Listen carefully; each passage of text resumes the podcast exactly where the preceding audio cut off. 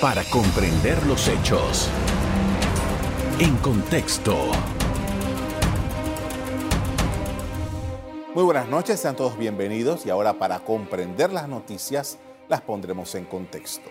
Más de 7.000 migrantes venezolanos que ingresaron a Panamá de forma irregular lograron retornar a su país de origen. El Servicio Nacional de Migración inauguró nuevos módulos para la recepción de migrantes en la estación de Darién, con una inversión de 1.9 millones de dólares. Esta instalación albergará a más de 500 migrantes. ¿Cuántos migrantes se encuentran en el país? Nuestra invitada de hoy nos habla del tema. Así es, la directora general del Servicio Nacional de Migración, Samira Gozaine. Buenas noches. Buenas noches, Carlos. Gracias por, estar, por invitarme. Gracias por aceptar nuestra invitación. Vamos a empezar por aquí. Eh, ¿Cuántos migrantes al final, porque esto no, para, eh, es, con los que estamos tratando en este momento en Panamá? Bueno, acuérdate que ahora tenemos el tema venezolano. Sí. En el refugio que tenemos acá, la misión diplomática tiene en Panamá, hay aproximadamente 500 personas, 550 esperando los vuelos que salgan esta semana para volver a su país. Eh, en total, 222 mil personas han cruzado por Panamá como país de tránsito en lo que va del año. En este momento, aproximadamente tenemos como 1.500 en tránsito, más o menos, que son los que siguen su camino hacia el norte. Ahora, esto ah, cambió ahora el, número de los nacionales de Venezuela. ¿Cuáles, ¿Quiénes son los que están viniendo? ¿Son los haitianos? ¿Son los cubanos? ¿Son los africanos? ¿Cómo está la situación?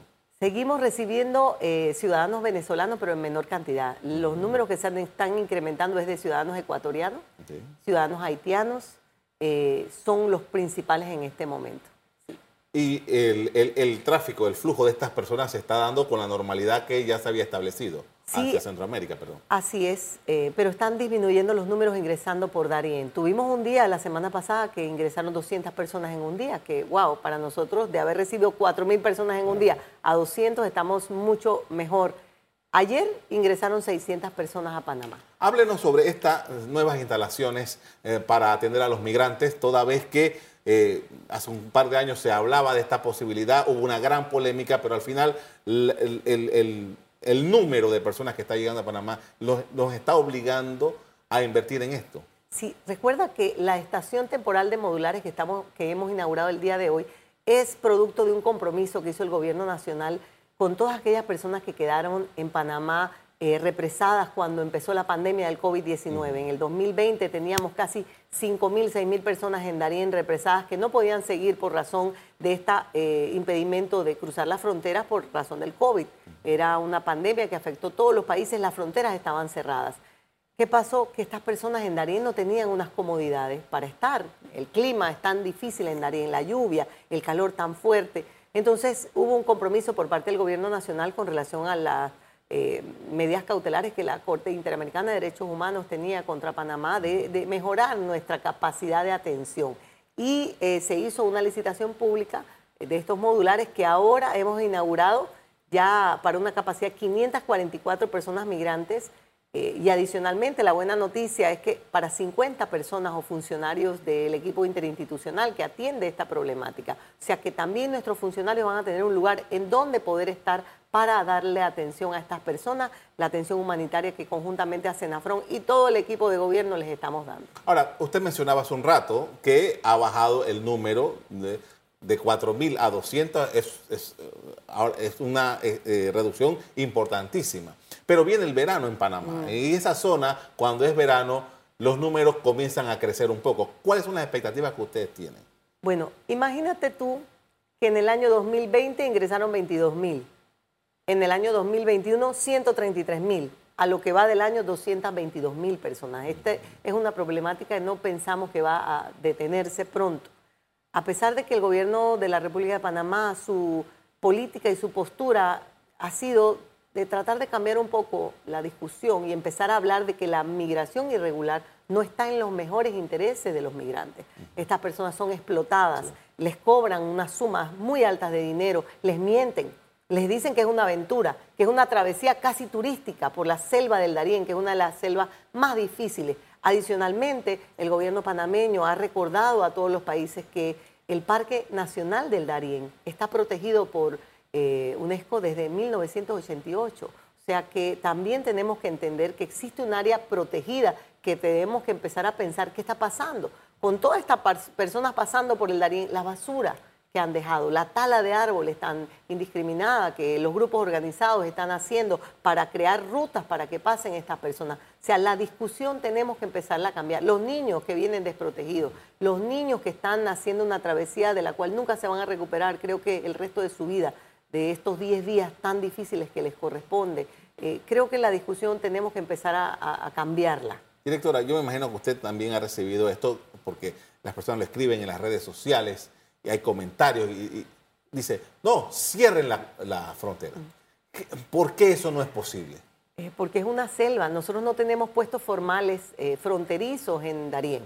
Eh, es una selva que hasta hace dos años atrás era imposible pasar, pasaban pocas personas. Recuerda la crisis que tuvimos en 2016, fue por 6.000 personas que, que, se habían cruzado. Entonces, es una, una selva inhóspita, difícil que no, no tenemos la capacidad. Para ingresarse en Afron, eh, el personal que tiene ahora mismo tratando de custodiar las rutas, eh, tenemos que usar toda la fuerza del Estado, el Senan, llevarlos en el helicóptero, tratar de llevarle los insumos necesarios para poder sobrevivir en la selva los 15, 20 días que están en su misión. O sea, es un tema muy complicado y muy costoso para el gobierno poder mantener un cierre. Adicionalmente, las veces que Senafron ha cerrado rutas, nos abren rutas en otros lados.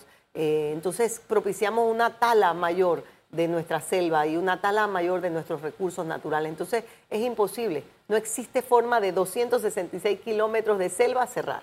Con esto vamos a hacer una primera pausa para comerciales. A regreso seguimos hablando acerca de la situación de los migrantes y cómo Panamá está atendiendo este asunto. Ya regresamos. En contexto. Seguimos con Samira Gozaina, la directora de Migración. Eh, empezamos, usted hizo algunas exposiciones acerca de la situación de los venezolanos. Eh, entiendo que eh, hubo una detección de un ciudadano venezolano por alerta roja. ¿Cómo se procedió? ¿Qué fue lo que sucedió? Sí, esta es una de las situaciones que Panamá ha levantado la voz a la comunidad internacional. Panamá es el único país que le hace biometría a estos migrantes irregulares que pasan por nuestra frontera. Ningún otro país lo hace y lo hacemos justamente para detectar amenazas. El día miércoles, que se estaba dando uno de los retornos, uno de los vuelos de retorno voluntario, se detectó una vez en el aeropuerto un ciudadano venezolano que tenía una alerta roja de Interpol por homicidio en Perú y era requerido por las autoridades. Eh, toda vez que él ya estaba en el, en el avión, en el vuelo, eh, lo que hicimos fue notificar a las autoridades de Interpol en Venezuela para que ellos lo pusieran a buen recaudo y entonces fuera posteriormente remitido a Perú pero situaciones como estas para nosotros son bastante normales en el bregar que tenemos con, nuestra migración irregular, lamentablemente. Ahora, eh, tengo entendido de que se está procediendo al cierre ya, mm, es inminente, del albergue este de Viejo Veranillo que eh, estaba alojando a, los venezolanos que se habían quedado en Panamá. Usted dice que son como alrededor de 500. Explíqueme. realmente, recuerda que la misión diplomática de Venezuela rentó ese espacio para tener como un refugio para que estas personas no estuvieran a la intemperie. Realmente no era el Servicio Nacional de Migración, porque sabes que los procesos de contrataciones públicas para nosotros son complicados.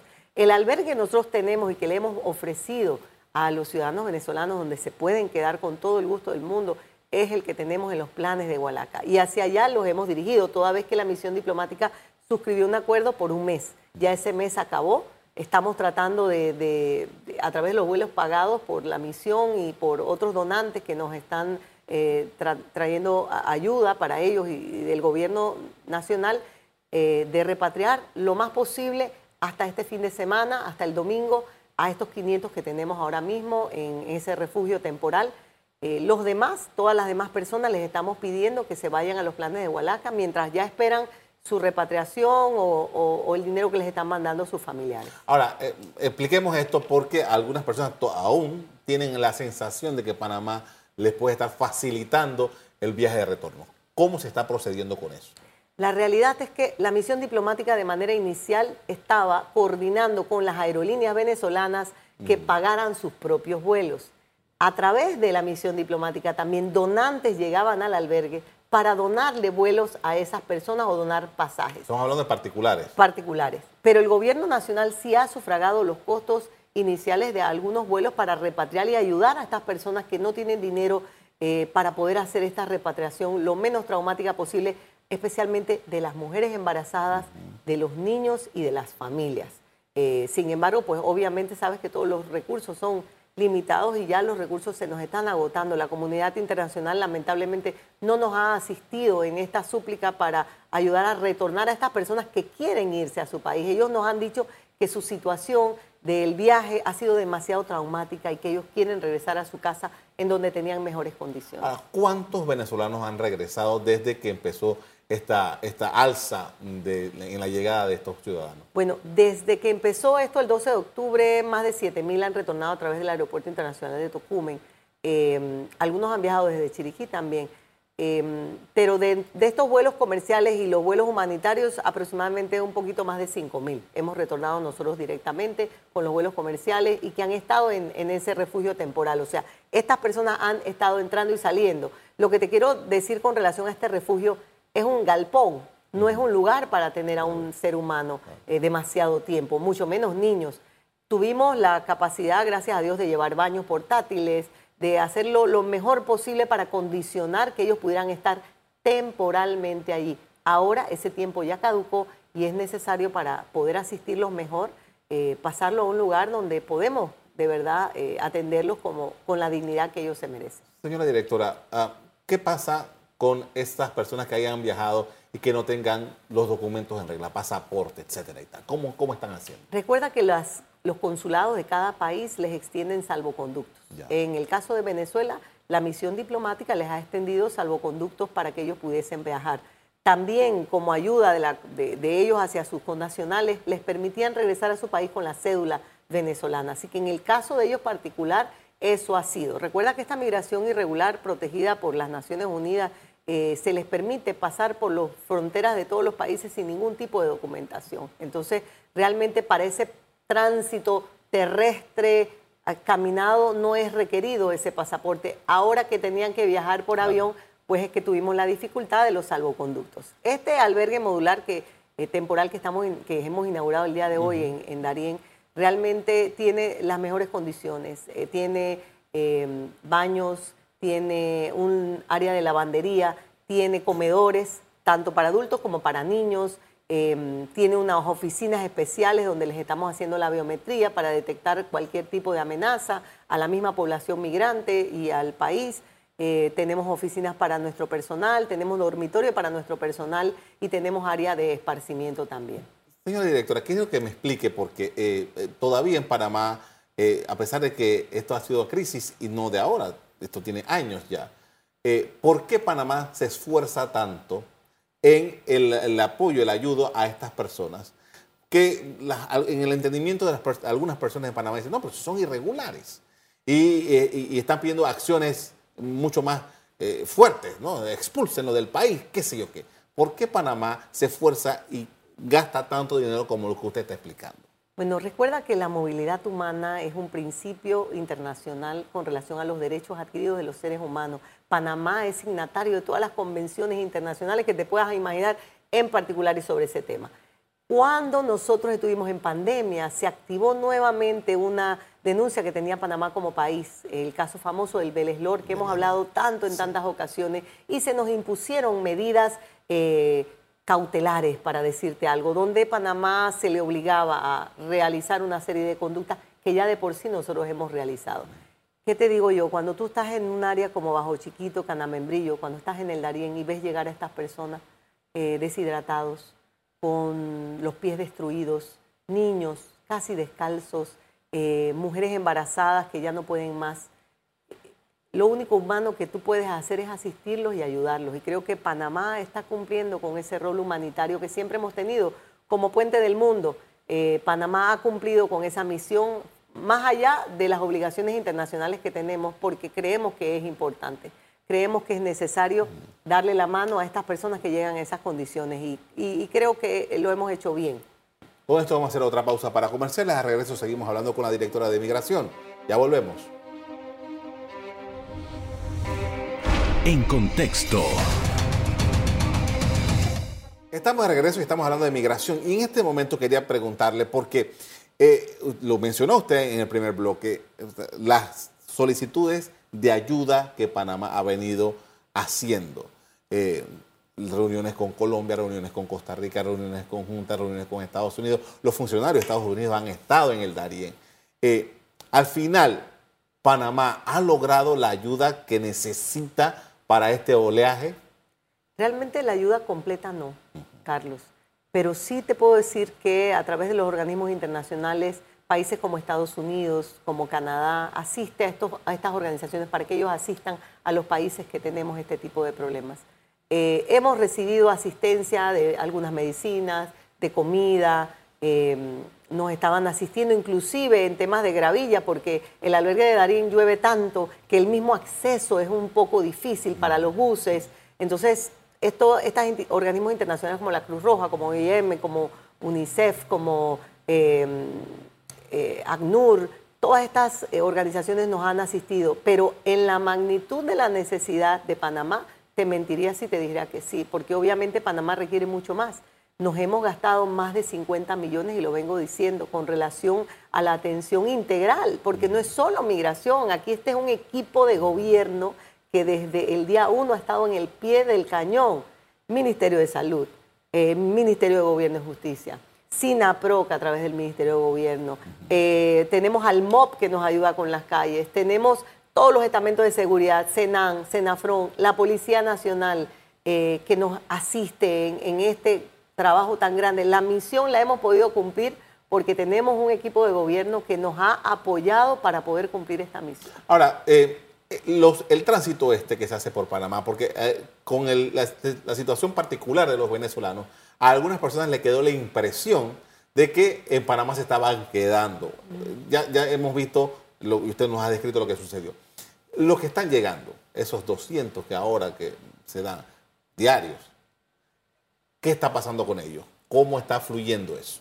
Sí, las personas que están llegando por Darién están fluyendo en su eh, flujo normal que hemos llevado siempre, yendo hacia el norte. Hemos seguido eh, llevándolos hasta la frontera con Costa Rica, hacia nuestro albergue de los Planes Hualaca, donde ellos han querido continuar su viaje. Eh, los venezolanos es esta población que estaba aquí varada en Panamá cuando se dio el famoso título 42 eh, eh, y ellos son los que mantenemos dentro de la ciudad. Se pueden estar quedando, te mentiría si yo te dijera que puedo saber si sí o si no. Definitivamente debe haber uno que otro que sí se quede. Sin embargo, las personas para poder subsistir requieren de trabajo, requieren de algún tipo de sistema que les permita subsistir, una casa donde estar, eh, un albergue. Muchos de ellos han tenido familias aquí, muchos de ellos tienen tal vez amigos aquí, pero definitivamente no existe en este momento ningún proceso de eh, regularización que permita que estas personas que no cumplen con ningún criterio eh, puedan quedarse en Panamá. Señora directora, aparte de esto que yo me imagino que le ocupa a usted un tiempo extraordinario en su gestión, ¿cuáles elementos en, materia de política migratoria está atendiendo su, institución? Bueno, realmente nosotros lo que queremos atraer en esta política migratoria es inversión. Hemos sostenido con la señora canciller varias reuniones con relación a este tema porque existen países que hemos en el pasado eh, tenido algunas eh, deficiencias para eh, la tramitación de las visas. ¿Qué pasa? El sistema de migración es muy manual. No hemos logrado digitalizar los procesos porque el dinero lo hemos estado gastando en este proceso de migración irregular.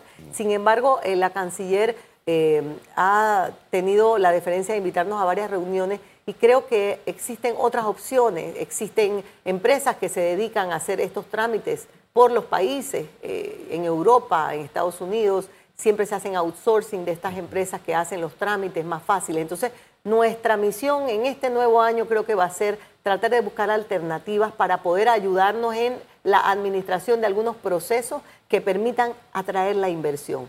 Tuvimos una reforma con relación a la visa de inversionista que iba a ascender a 500 mil, la mantuvimos en 300 mil para poder incentivar a todos esos inversionistas que todavía estaban tratando de venir al país a invertir en algún bien inmueble, algún tipo de inversión en Panamá, eh, para atraer inversionistas eh, que han querido venir de la región hacia Panamá. Entonces, nuestro enfoque ahora mismo es atraer inversión extranjera a Panamá. Hemos estado participando con ProPanamá en varias reuniones que han sostenido en Colombia, en México, eh, nos han invitado a varias otras eh, reuniones en diferentes países para promover nuestro país. La buena noticia es que en este mes pasado se iniciaron los, los cruceros por Panamá. Y ya a la fecha hemos, hemos logrado eh, desembarcar y hemos recibido más de 23 cruceros que han pasado por Panamá. Y ya ves en, en, el casco viejo a todos estos turistas dando vuelta, en Colón los ves dando vuelta. Entonces yo creo que esa es la parte bonita de la migración. Eh, porque hemos logrado también atender a todas estas personas que vienen a conocer a nuestro país y ven esa parte hermosa, moderna que tiene Panamá para ofrecerle al mundo. Eh, eh, antes de que se nos acabe el programa, quiero regresar rápidamente porque me acabo de recordar que próximamente usted se va a ver con la, con la ah, embajadora de Estados Unidos que ha dicho públicamente que uno de, los, de sus misiones, uno de los elementos que ella tiene en su agenda es precisamente el tema de las migraciones. Sí, realmente nosotros ya sostuvimos una reunión con ellos en el Ministerio de Seguridad. Eh, es una mujer encantadora que tiene definitivamente en su mente muy importante dejar huellas en Panamá y ayudarnos a enfrentar todos estos retos que tenemos. Eh, vamos a tener una gira eh, por Chiriquí, tal vez vamos a estar yendo a la frontera con Costa Rica para que pueda ver las instalaciones, visite los puestos binacionales que tenemos con Costa Rica, conjuntamente con Senafron, con la Policía Nacional. Entonces creo que es una oportunidad de oro para nosotros eh, para poder eh, iniciar eh, con una mente fresca, una persona que viene con nuevas ideas, que tal vez encontremos otras formas de solucionar nuestros problemas y de recibir esa asistencia que tanto hemos pedido. Esa reunión me dijo con la, la, embajadora de Canadá también. También, nosotros nos reunimos el día de ayer con la embajadora de Canadá, estuvo en nuestras oficinas, eh, también el mismo tema de la migración. Eh, para ellos es muy importante este trato humanitario, esta asistencia. Eh, nos dan mucha capacitación, pero nosotros ya les indicamos que nuestro personal está capacitado plenamente en derechos humanos, nosotros recibimos continua capacitación, pero realmente lo que Panamá requiere ahora es recursos, un recurso que permita pagar y sufragar los costos de lo que es la alimentación de 2.000 migrantes por día, que asciende a casi 7.6 millones de dólares que permita eh, tal vez construir nuevos modulares. El que inauguramos el día de hoy costó 1.9 millones de dólares, adicionalmente de todo lo adicional que le hemos tenido que poner, y valga la redundancia, eh, que permita sufragar la adecuación de las casitas que tenemos en los planes de Hualaca, porque son de madera y ya hay que hacer adecuaciones. Eh, que permita tal vez constituir esta policía migratoria de la cual hemos hablado para poder absorber más nuestra responsabilidad y que Senafron pueda cumplir su misión que es de protección fronteriza de seguridad. Ahora, este, este, es un fenómeno, nosotros lo estamos viviendo en carne propia, pero es un fenómeno mundial. ¿Cuáles son los elementos que los países, y sobre todo las grandes potencias, que, tienen? Porque muchos, aquí en este lado del mundo, la gente va a Estados Unidos, pero en Europa van a los países europeos y vemos todos los dramas que hay pasando, todas las vicisitudes para llegar hasta ciertos países de Europa. Eh, ¿Cuál es el gran planteamiento que se está haciendo sobre el tema migratorio? Sí, realmente los países están conversando. Cuando nos sentamos a conversar, nos sentamos a conversar de cómo podemos lograr resolver los problemas originales de cada país que hacen que la gente migre. Pero si te pones a ver, eh, por lo menos con los ciudadanos venezolanos, ellos ahora, después que pasan sus vicisitudes, han decidido decirme que ellos estaban mejor cuando estaban en su casa entonces realmente yo creo que es cuestión de ponerlo en contexto. Todo el mundo debe poner sus problemas reales en contexto. Ir hacia el norte no resuelve los problemas de una vez. Requiere arduo trabajo de las personas, requiere mucho sacrificio. Entonces las personas creo que debemos darle más información y también tratar de sentarnos con los países que originan migración para ver cuáles son sus problemas y cómo podemos como comunidad internacional empezar a enfrentar esos problemas que hacen que la gente migre. Y, perseguir a los maleantes, que son los que muchas veces incentivan esto. Sí, eh, pues te cuento que Panamá ha tenido una posición muy frontal en la persecución del tráfico de, de seres humanos y nuestra posición con relación a la migración irregular justamente va ahí, va ahí Carlos, la migración irregular y permitir que las personas continúen ese camino irregular solo fomenta crimen organizado que es el que se está lucrando de esto. Eh, los niños que vienen. No sabemos si en verdad son sus padres o no. Adicionalmente pierden escuela. Nosotros acá en Panamá hemos detectado muchos niños con severa desnutrición, entonces eh, con necesidad de educación especial. O sea, empezamos, tenemos que empezar a ver, y creo que el planteamiento de Panamá va a ser ahora en la CRM, que va la subdirectora a representar a Migración, y tenemos también una invitación a Ginebra para el tema del Pacto Mundial de Migración, va a ser ese primero que veamos nuevamente el, tema de migración irregular. En realidad, ¿quién está beneficiando? Dos, los niños. ¿Quién protege a los niños? Tres, el área ambiental. El hecho que el Parque Nacional Darién está protegido por la UNESCO desde 1988, es patrimonio de la humanidad. Y nosotros tenemos una gran cantidad de basura que se ha definitivamente, y, y, te mentiría decir que no, que se ha puesto en esa selva todo este tiempo que ha estado migrando estas personas. Le agradezco mucho, señora directora, muy amable. Gracias a ti, Carlos. A usted también quiero darles gracias por habernos puesto atención durante este tema tan importante. Como siempre, los invito a mantener la sintonía de EcoTV. Buenas noches. Para comprender los hechos. En contexto. Revive este programa entrando al canal 1 de BOD de Tigo.